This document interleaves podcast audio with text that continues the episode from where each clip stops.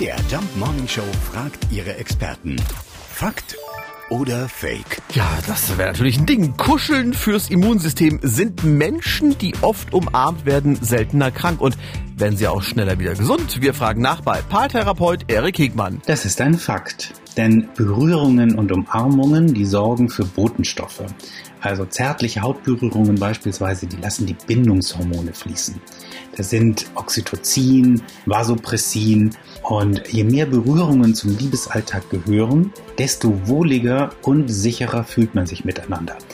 Das heißt, Umarmungen sorgen dafür beispielsweise, dass der Kreislauf sich stabilisiert, dass Stresshormone abgebaut werden, dass der Herzschlag ruhiger wird und weniger Stresshormone bedeuten ein gesünderes Leben.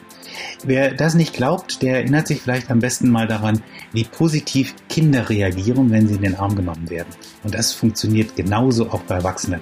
Deshalb täglich zum Abschied und zur Begrüßung unbedingt eine Umarmung. Das hält nämlich die Liebe frisch und die Partner gesund. Es stimmt also wirklich, Umarmungen sind gut fürs Immunsystem. Wichtig dabei, es gilt natürlich nur, wenn beide Parteien auch gesund sind. Ne? Also dann äh, frohes Kuscheln. Fakt oder Fake? Jeden Morgen um 5.20 Uhr und 7.20 Uhr in der MDR Jump Morning Show mit Sarah von Neuburg und Lars Christian Kade.